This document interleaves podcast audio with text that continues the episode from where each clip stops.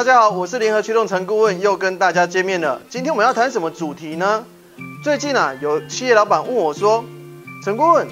我有员工他自愿去担任投开票所的选务人员，然后他来跟我说要请公假，我要不要给啊？”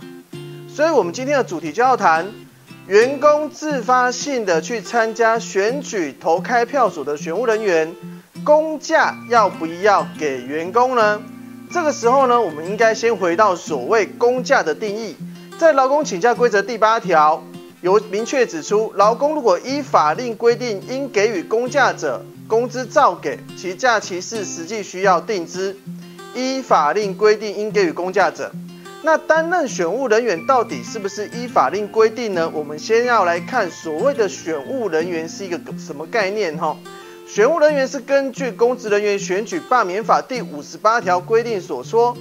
在投票所或开票所会需要由主任委员或相关的管理员。那这些管理员呢，通常会从公务人员机关、学校或是教职人员去遴选出来。那如果说你是这些机关、学校或教职人员被遴选到的人，基本上依法令你是不能拒绝的。因为不能拒绝，所以正常来说，这些机关学校应该要给予给予这些担任选务人员的同事呢，要给予公假，甚至呢，在投开票结束之后呢，还要给补假，因为他们是被强制性参加的。这边很重要哦，是被强制性参加的。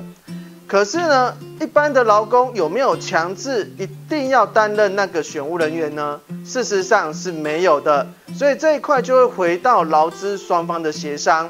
也就是说呢，今天假设是由员工个人自发性去参加选举投开票的选务人员的话，那不管是在事前的教育训练，或是当天的选务工作，都不需要在事后补假。也不用因为他要去参加选务工作的教育训练而给予当天的工价，